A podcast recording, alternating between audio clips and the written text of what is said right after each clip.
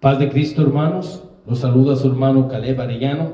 Estoy agradecido con el Señor porque se me permite predicar su palabra.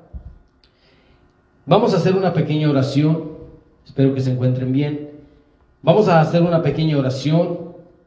Vamos a pedirle al Señor que nos ayude, que nos guíe, que abra nuestros corazones para que recibamos su palabra. Y asimismo pediremos por, por aquellas personas que lo van a escuchar también para que Dios sea con él, con ellos. Señor Jesucristo, amantísimo Padre, Rey de Reyes, tú que estás en los cielos, en la tierra, en todo lugar, en nuestros corazones, a ti clamamos y te damos toda la gloria y toda la honra porque solo tú lo mereces, Señor. Te damos gracias por un día más de vida. Te damos gracias porque nos permite, Señor, estar escuchando esta predicación. Te doy gracias, Señor, porque me permitiste hacerlo, Padre. Te pido que tu palabra traspase mi corazón, que pueda retenerla. Y asimismo todos aquellos que la escuchen, que la puedan retener y que sea de bendición, como lo ha sido para mí. Señor, te damos toda la gloria. Permítenos que estemos atentos a tu palabra, Señor. Te lo pedimos todo esto en el nombre poderoso de Jesús. Amén. Bueno, hermanos, vamos a, leer la palabra del Señor en Jeremías capítulo 17, verso 9.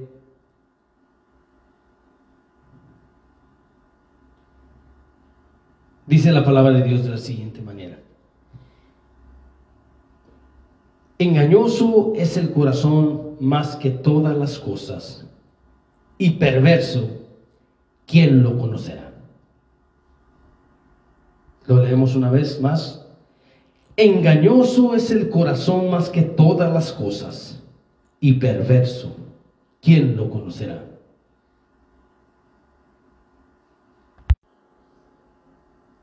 Hermanos, quiero titular este mensaje, este tema es mi nuevo corazón. El tema es mi nuevo corazón.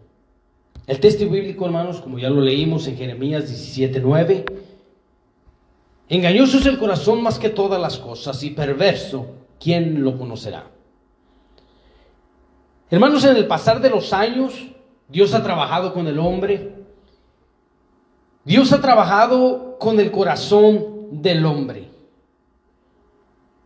Fíjense, hermanos, Dios ha trabajado con el corazón del hombre. Y aquí la palabra de Dios nos dice que es engañoso, perverso sobre todas las cosas. ¿Quién lo conocerá? Pero Dios, hermanos, ha trabajado con el corazón del hombre. Cuando vemos en la, en la Biblia, hermanos, y leemos en Proverbios capítulo 20, versículo 26, que dice, dame, hijo mío, tu corazón, y miren tus ojos por mis caminos. Dios trabaja con el corazón del hombre, hermanos. El corazón es un órgano en nuestro, es un órgano de nuestro cuerpo que genera pulsaciones y bombea sangre por todo nuestro cuerpo. Si nuestro corazón llega a fallar, todo nuestro cuerpo se paraliza. Hermanos, se puede decir que ahí está la vida. La sangre está la vida y nuestro corazón la bombea. Constantemente la está bombeando. Entonces, hermanos, aquí, ¿por qué digo estas palabras? Porque Dios trata con el corazón del hombre. Cuando decimos que Dios trata con el corazón del hombre, me refiero a sus, sus, sus, sus pensamientos, sus decisiones las malas intenciones o buenas intenciones que salen del corazón, de tu mente, tus acciones. Hermanos, si nuestro corazón llega a fallar, todo nuestro cuerpo llega a fallar. Hermanos, Dios trabaja con el corazón del hombre. Hay una enfermedad, hermanos, que estuve investigando, platicando yo con mi esposa, le comenté, le dije, ¿Tú conoces? Le pregunté, dije, ¿tú sabes lo que es arritmia? A la cual ella me contestó con unos términos ah, que no comprendí. pero que me dio la definición de, de lo que significaba. En otras palabras, cuando tu corazón tiene arritmia, no da las pulsaciones que tiene que dar normalmente, sean muchas o sean pocas. Pero me sorprendió, me sorprendió porque yo no pensé que ella ibas a ir esa, esa respuesta. Pero la contestó ella, me la contestó. Entonces la arritmia en nuestro, de nuestro corazón, hermanos, provoca la muerte. Para darles alguna un poquito más de información, el corazón está formado por cuatro cavidades. Dos cavidades superiores, arículas, y dos cavidades inferiores, ventrículos. El ritmo cardíaco normalmente se controla con un marcapasos natural, que se le llaman nudo sinosal, ubicado en la aurícula derecha. El nódulo sinosal produce impulsos eléctricos que normalmente inician cada latido del corazón. Estos impulsos hacen que los músculos de las aurículas se contraigan y bombeen sangre a los ventrículos. Un poquito más específico, los impulsos eléctricos entonces llegan a un grupo de células llamado nodo auriculoventricular, por, por sus siglas AB. El nodo auriculoventricular ralentiza la señal eléctrica antes de enviarla a los ventrículos. Este ligero retraso permite que el ventrículo se llenen de sangre. Cuando los impulsos eléctricos de nuestro corazón, hermanos, llegan a los músculos de los ventrículos, estos se contraen, lo que hace que bombeen sangre a los pulmones o al resto del cuerpo. En un corazón sano, hermanos, este proceso, según las investigaciones, generalmente se lleva a cabo sin problemas, lo que resulta en una frecuencia cardíaca en reposo normal de 60 a 100 latidos por minuto. Los científicos mencionan tipos de arritmias. Los médicos clasifican las arritmias no solo por su origen, arículas o ventrículos, sino que también por la velocidad de la frecuencia cardíaca que causan, o sea, la, frecuencia. No solamente por eso lo llaman, también lo llaman por la frecuencia. Hay dos tipos de, de frecuencias muy comunes, que es la taquicardia, que se refiere a un latido cardíaco o una frecuencia cardíaca en reposo mayor a 100 latidos por minuto. Badricardia, que es lo contrario, se refiere a un latido cardíaco lento, una frecuencia cardíaca en reposo de menos de 60 latidos. Recuerda que al principio dijimos que un latido normal es de 60 a 100. ¿Por qué les hago menciones de esto, hermanos? La arritmia no está, no, no es, eh, la arritmia puede ser mortal, hermanos. Si tienes arritmia, quiere decir que estás mal. Y puede ser mortal. Ahora, hermanos, ¿qué aplicación o por qué leí esto de la arritmia? Porque podemos clasificar que hay un corazón bueno y que hay un corazón malo. Cuando venimos al Señor, nosotros venimos con un corazón malo con un corazón malo. Pero nosotros, el Señor nos quiere dar un corazón nuevo. Dice la palabra de Dios que Él va a escribir nuestros, nuestros, digo, dice la palabra de Dios que Dios va a escribir sus mandamientos en nuestros corazones. Hermanos, no hay, hermano, para, para definir esta, esta palabra de arritmia, y lo que les estoy explicando para que lo entiendan un poco más. Si uno tiene arritmia, puede ser mortal, hermano. Y si lo aplicamos a lo que es la vida espiritual, no hay hombre que haga lo malo que le vaya bien. Escúcheme bien. No hay hombre que haga lo malo que le vaya bien. Asimismo, si uno tiene arritmia, no le va a ir bien. Cada quien, hermano, tarde que temprano, lo que uno siembra, uno cosecha. Por eso digo esto, no hay hombre que haga lo malo que le vaya bien. El pueblo de Dios, hermanos, siguió pecando a pesar de que tenían la ley. Se les dio la ley, los profetas, los milagros, la nube, la llama de fuego, cruzar el mar, entre tantos más milagros que el Señor hizo con ellos. No, no, siguieron haciendo el mal, les dio la ley. Pero eran incapaces de cumplirlo porque su corazón estaba de continuo al mal. ¿Cómo pudieron hacerlo? O sea, ¿cómo pudieron hacerlo? ¿Por qué continuamos amando el pecado aún cuando entendemos las consecuencias eternas?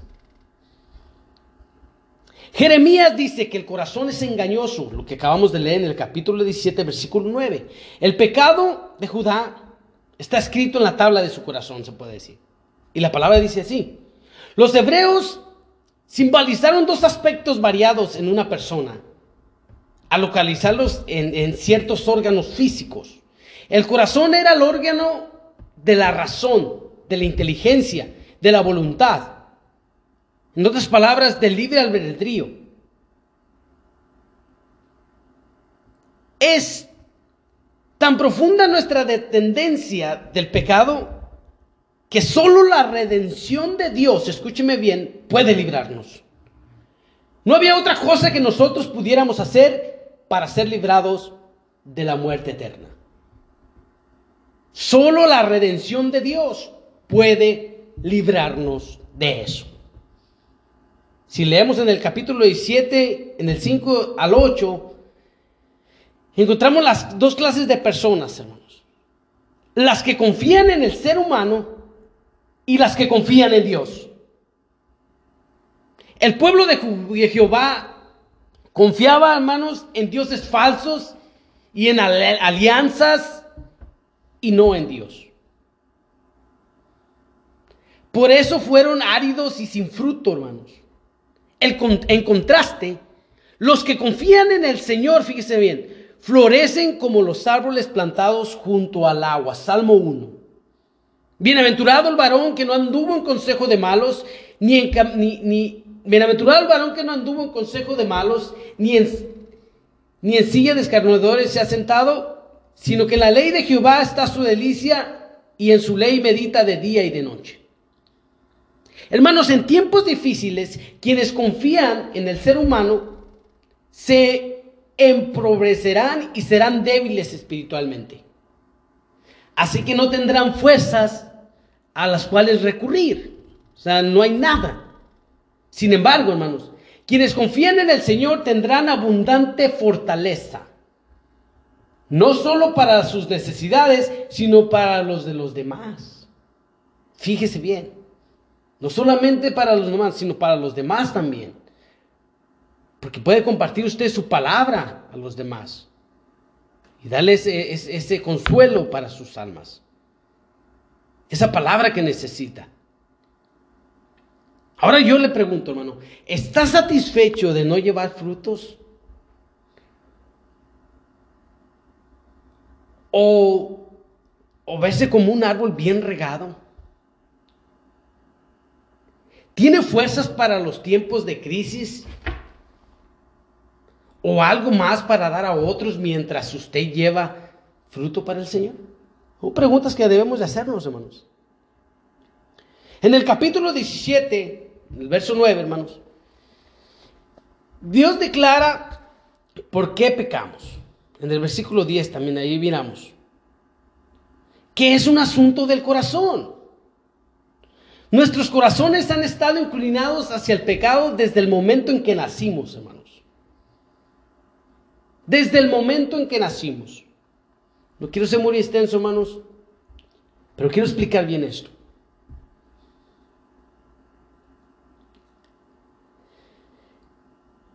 Desde el momento en que nacimos. Es fácil caer en la rutina, hermanos, fíjese, de olvidar y, y abandonar a Dios. Pero aún podemos decidir si continuamos o no en el pecado. Podemos ceder a una tentación específica o podemos pedir ayuda a Dios para resistir la tentación. O sea, tenemos las dos cosas. Cuando ésta llegue. Hay un buen camino, hermanos, y hay un mal camino para realizar cualquier tarea. Jeremías dice que el hombre que se enriquece mediante el engaño terminará insensato y pobre. Ya sea que en el trabajo o en la escuela o en el juego, debemos de luchar, hermanos, por ser honestos en nuestros tratos. Obtener un ascenso, pasar un examen o ganar prestigio, fíjese bien, con injusticia nunca traerá de Dios, nunca traerá bendición de Dios ni felicidad duradera. No puede leer del 19 al 27. Hermanos, todos debemos renovar nuestro corazón. Porque es que debemos de renovar nuestro corazón. Hermanos, todos debemos renovar nuestro corazón porque es engañoso. En inglés, hermanos, es, dice la palabra deceitful que quiere decir engañoso, deshonesto, mentiroso, tramposo, embustero. La palabra, hermanos, en, el, griego es Jacob, que está relacionado con el nombre de Jacob. En el tiempo antiguo, hermanos, en el tiempo antiguo, ¿qué significa el nombre de Jacob? El nombre de Jacob es el que toma por el calcañar o el que suplanta. En la antigüedad se utilizaban los nombres para describir el carácter de una persona. Así cuando Jacob nació, ¿qué es lo que hizo Jacob? Jacob, hermanos, engañó a su hermano Esaú por su primogenitura. Y no solo eso, engañó a su padre también, Isaac, para que le diera la primogenitura a él. Así nuestro corazón, hermanos, es engañoso. ¿Podemos nosotros confiar en Él? Pregúntese usted. Todos debemos de renovar nuestro corazón, hermanos, porque es engañoso. Dios trata con el corazón del hombre, hermanos. Dios trata con el corazón del hombre. Entonces nosotros tenemos que renovar nuestro corazón. También, hermanos, todos, hermanos, debemos renovar nuestro corazón más que todas las cosas. En el versículo también ahí leemos que el corazón es más engañoso que, eh, que el corazón es engañoso más que todas las cosas. ¿A qué se refiere con esto? nuestro corazón, hermanos, es más engañoso que todo lo que pueda haber. Hermano, es decir, más que la capacidad que pueda tener nuestro corazón, hermanos, fíjese, más que todas las cosas, más que la capacidad que pueda tener nuestro corazón de alguna bondad o, algo de honestidad que haya en nuestro corazón, es engañoso más que eso. O de tener buenas intenciones. Nuestro corazón es engañoso. Así como Jacob era engañoso, él es engañoso y es más que todas las cosas porque es engañoso. El corazón que está dirigiendo nuestros pensamientos, decisiones y emociones. Es obvio, hermanos, fíjese. Es obvio entonces que esto va a afectar nuestra manera de vivir. Va a afectar nuestra manera de cómo vemos al mundo va a afectar la manera de cómo vemos a nuestro hermano. Va a afectar la manera de cómo nos comportamos. Porque somos dirigidos por un corazón terriblemente engañoso más que todas las cosas. Por lo tanto, sería una tontería, hermanos, fíjese bien, sería una tontería permitirle a nuestro corazón guiar nuestras vidas. No es correcto que nosotros le, le dejemos a nuestro corazón que dirija nuestras vidas. Porque nuestro corazón es engañoso sobre todas las cosas. Pero fíjese, hermanos, cuando nosotros miramos nuestro corazón, nuestros pensamientos, no podemos tenerle esa confianza. No podemos. No podemos tener esa confianza. No podemos confiarle a Él. No podemos nosotros ser guiados por un corazón que es engañoso. Que desde nuestro nacimiento el pecado está en nosotros, por naturaleza. Hermano, a usted cuando, cuando cría a sus hijos, lo digo como hijo, hermano. Mi padre a mí me enseñaba y me decía, hijo, haz las cosas buenas. Mi hijo, ¿tú me escuchaste a mí decir esto?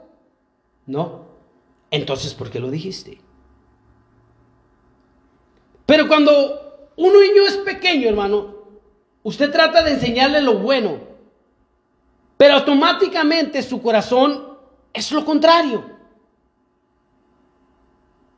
Cuando no quiere compartir sus juguetes, cuando no quiere compartir el dulce, es porque no quiere. Es que él no quiere, es solo para él. Ya está, dicen en inglés, selfish. Entonces, hermanos, nuestro corazón desde pequeños es de continuo al mal. Pero por eso es que nosotros debemos de renovar nuestro corazón más, ahora lo contrario, más que todas las cosas que lo gobiernan, para que seamos más específicos. Todos debemos renovar nuestro corazón más que todas las cosas que nos gobiernan. Claro que si son las cosas buenas las que nos gobiernan, eso es lo que buscamos, que las cosas buenas gobiernen más que las malas. Todos, hermanos. Por eso Jeremías dice algo más. En este versículo que leímos también dice algo más que es muy importante. Todos debemos de renovar nuestro corazón porque es perverso, porque más que todas las cosas, y porque es perverso. Si leemos ahí dice que es perverso. El corazón del hombre es perverso. Dice, dice, ah, dice, nuestro corazón no solamente es engañoso, hermanos, sino que también es perverso. Esta palabra hebrea, hermanos, anus o anash, quiere decir incurable. Por ejemplo, hermanos, Jeremías usa algo que en, el capítulo 30, versículo 15, utiliza una palabra así, dice, ¿por qué gritas a causa, es una pregunta, dice, ¿por qué gritas a causa de tu quebrantamiento? Y lo dice más adelante, incurable es tu dolor, porque la grandeza de tu iniquidad y por tus muchos pecados te he hecho esto. O sea, es incurable. Entonces, hermanos, Dios nos revela que el corazón del hombre no es bueno, sino que está afectado por una enfermedad mortal. Para que lo, relacione la arritmia. Dice que nuestro corazón está afectado por una enfermedad mortal, la cual no puede ser sanada. Esto está, afectando, está afectado por una enfermedad incurable. Es por ello que Jeremías dice y hace una pregunta retórica, hermanos, al final del versículo. Dice, en esa pregunta dice, ¿quién lo conocerá? ¿Quién lo conocerá? Hermanos, en inglés Dice, who can understand it? Who can understand it? ¿Quién lo, que lo conocerá. La respuesta que esperaba el profeta, hermano, era que dijeran, nadie, nobody. La razón por la que no podemos confiar en, nosotros mismos es porque nuestros corazones son engañosos y perversos. No podemos confiar ni en lo que piensa, ni en lo que se siente, ni en lo que se desea. Ni siquiera, hermanos, podemos confiar en la evaluación, fíjese, la evaluación que nosotros hagamos de nosotros mismos. Fíjese bien, hermano. Ni siquiera podemos confiar en la evaluación que haga nuestro corazón de nosotros mismos. ¿Por qué, hermanos? Fíjese, la palabra de Dios dice en Romanos 12:3. Dice, digo pues por la gracia que me es dada a cada cual que está entre vosotros, que no tenga más alto concepto de sí del que debe de tener, sino que piense de sí con cordura, conforme a la medida de la fe que Dios repartió a cada uno. Hermano, no podemos confiar en el mismo, en nuestra propia evaluación de nosotros mismos. ¿Sabe por qué, hermano? Porque nuestro corazón es engañoso. Nuestro corazón es engañoso, hermanos. Por eso leí ese versículo de Romanos 12:3. Digo pues por la gracia que me es dada a, cada cual que está entre vosotros, que no tenga más alto concepto de sí del que debe de tener, sino que piense de sí con cordura conforme a la medida de la fe que Dios le repartió a cada uno. Dijo David, hermanos, dijo, líbrame de los pecados que me son ocultos. Hermano, yo quiero preguntarte algo ahorita que me estás escuchando. ¿Quién es el único que puede diagnosticar? Si vas con, la, señora de la esquina y le preguntas, ¿sabe que tengo un dolor aquí? Le va a decir, fíjese que aquel él tenía un dolor así, tomó esto y esto, pero todo mundo se murió. Y uno se asusta más. No podemos confiar en un diagnóstico del hombre. Hermano, el único que puede diagnosticar es Dios. Dios solamente da la evaluación objetiva. La evaluación de Dios es objetiva, hermanos. Eh, exhaustiva y verdadera.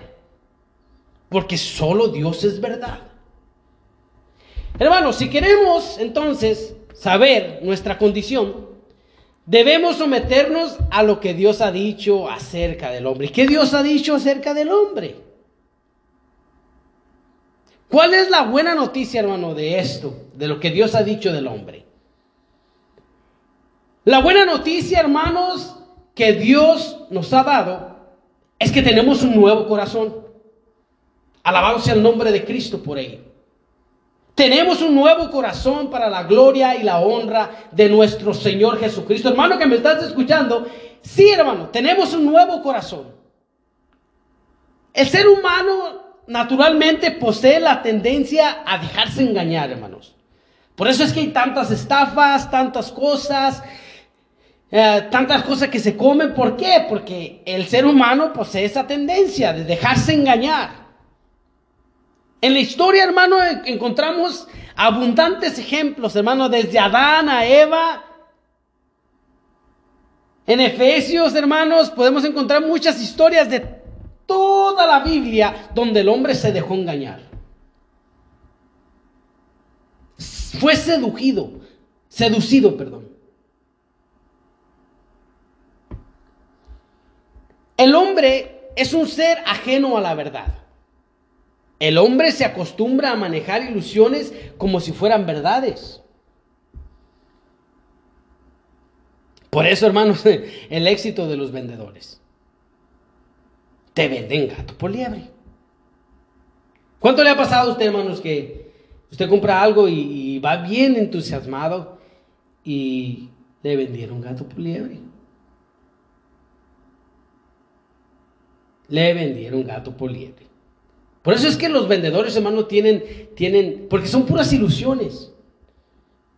La otra vez, hermanos, eh, yo encargué algo que pues se miraba, se miraba muy bonito en internet y era una forma de, de, en forma de, de, anillo, el cual aguardaba una pieza de, de un pistón de carro. Y se miraba bonito, dije, oh, está bien, como para tenerlo de llavero. Cuando me llegó, hermanos, la foto que estaba ahí no era lo que me mandaron. No literalmente, que diga, le compré una manzana y me mandaron una pera. No, fue algo igual, hermano, pero en una forma robusta. Aquello, aquel, aquel cosa shiny, que, que, que brillosita, que miraba, que iba a comprar, no era lo que había comprado. Y me costó un dólar, pues también, uno lo que compra. La gente. Pero así pasa, hermano. O sea, los vendedores tienen muchas, ¿por qué? Porque te venden con ilusiones. El placer de la mentira es, es estético. Y como tal, hermano, se constituye en verdad al ocultar su intención de engaño. Todo el mundo sabe que es mentira, pero como es conveniente, todos, los toman, todos lo toman por verdad.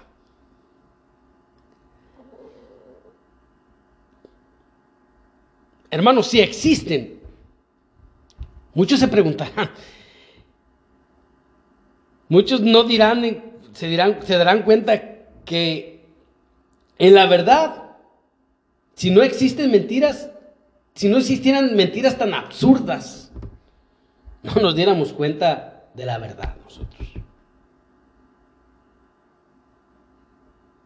El profeta Jeremías, hermanos, se afrenta a una generación obstinada y sorda. No querían escuchar. Una generación que se creía espiritual, pero no lo era. Una generación que no tenía, que no entendía el por qué Dios le hablaba de esa manera. Porque a su parecer ellos no habían hecho nada malo. Hermanos, quiero decirles esto. Dice la palabra de Dios, hermanos, que dio que David tenía un corazón conforme al corazón de Dios. Dice en Hechos 13:22, quitado este, les levantó al rey David, de quien dio testimonio, también testimonio diciendo, he hallado a David, hijo de Isaí, varón conforme a mi corazón, quien hará todo lo que yo quiero. Hermanos, estas palabras, hermanos, que se escucharon en el Antiguo Testamento, hicieron eco. ¿Por qué les digo que hicieron eco, hermanos? Porque cuando el, eco, hermano, cuando uno está en un río y hay, y hay peñascos y, y, está el ambiente bien, usted grita y su eco trasciende. Y usted lo escucha por varias veces. Así, hermanos, también el Antiguo Testamento, cuando se dijeron estas palabras, hermanos, trascendieron. ¿Por qué? Porque del rey David, hermanos, viene el Mesías. Del Mesías viene, hermanos, fíjese algo bien importante para nuestra vida, nuestro nuevo nacimiento. Con nuestro nuevo nacimiento, hermanos, vienen nuestras nuevas oportunidades, nuestro nuevo pacto. De las nuevas oportunidades vienen las nuevas bendiciones. Hermanos, escuchen esto. Si no hay un nuevo nacimiento, no hay un nuevo corazón. Voy a repetir una vez más esto. Si no hay un nuevo nacimiento en nuestra vida, no hay un nuevo corazón. Y si no hay un nuevo corazón, usted no va a poder limpiar su corazón. Escúcheme bien. Si no hay un nuevo nacimiento, no podemos renovar nuestro corazón. Si no hay un nacimiento, no podemos renovar nuestro corazón. ¿Cuántos corazones tiene el hombre, hermanos?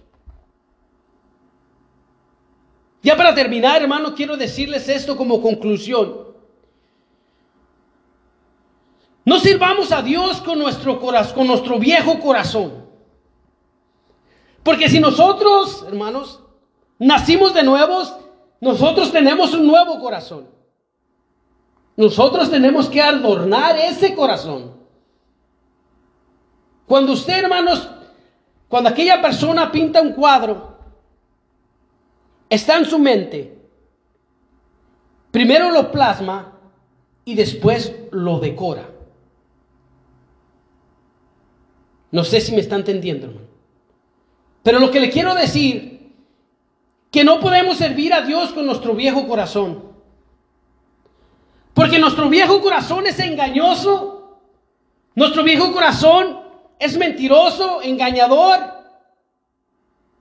Nuestro viejo corazón, hermanos, quiere lo propio. Nuestro viejo corazón quiere buscar su vanagloria. ¿Y sabe qué pasa cuando nosotros queremos servir a Dios con nuestro nuevo corazón? Nuestro nuevo corazón, hermanos, nos dice a nosotros que debemos de recibir pleitesía. Un ejemplo, hermano. Cuando usted se dirige a una persona mayor o alguien de una de una de, alguien mayor o alguien de diferente rango, usted se le llama usted. Pero si aquella persona usted no le llama de usted, usted se molesta. Mira este igualado. Nuestro viejo corazón, hermanos, si servimos a Dios con nuestro viejo corazón, cuando no nos dan lo que queremos, nos enojamos. Nos enojamos y no debemos de enojarnos. Nosotros, hermanos, tenemos un nuevo corazón porque hemos nacido de nuevo y nosotros tenemos que adornar nuestro corazón. Tenemos que renovarlo. Hermanos, de mi parte es todo, hermanos, y deseo que haya sido de bendición este mensaje como lo fue para mí. Sirvamos al Señor con todo nuestro corazón. Asistamos nosotros a nuestros estudios. Asistamos a la iglesia. Guardemos la palabra de Dios en nuestro corazón. Sirvamos a Dios con nuestro nuevo corazón. De mi parte es todo, hermanos, que el Señor le bendiga. En el nombre poderoso de Jesús. Amén.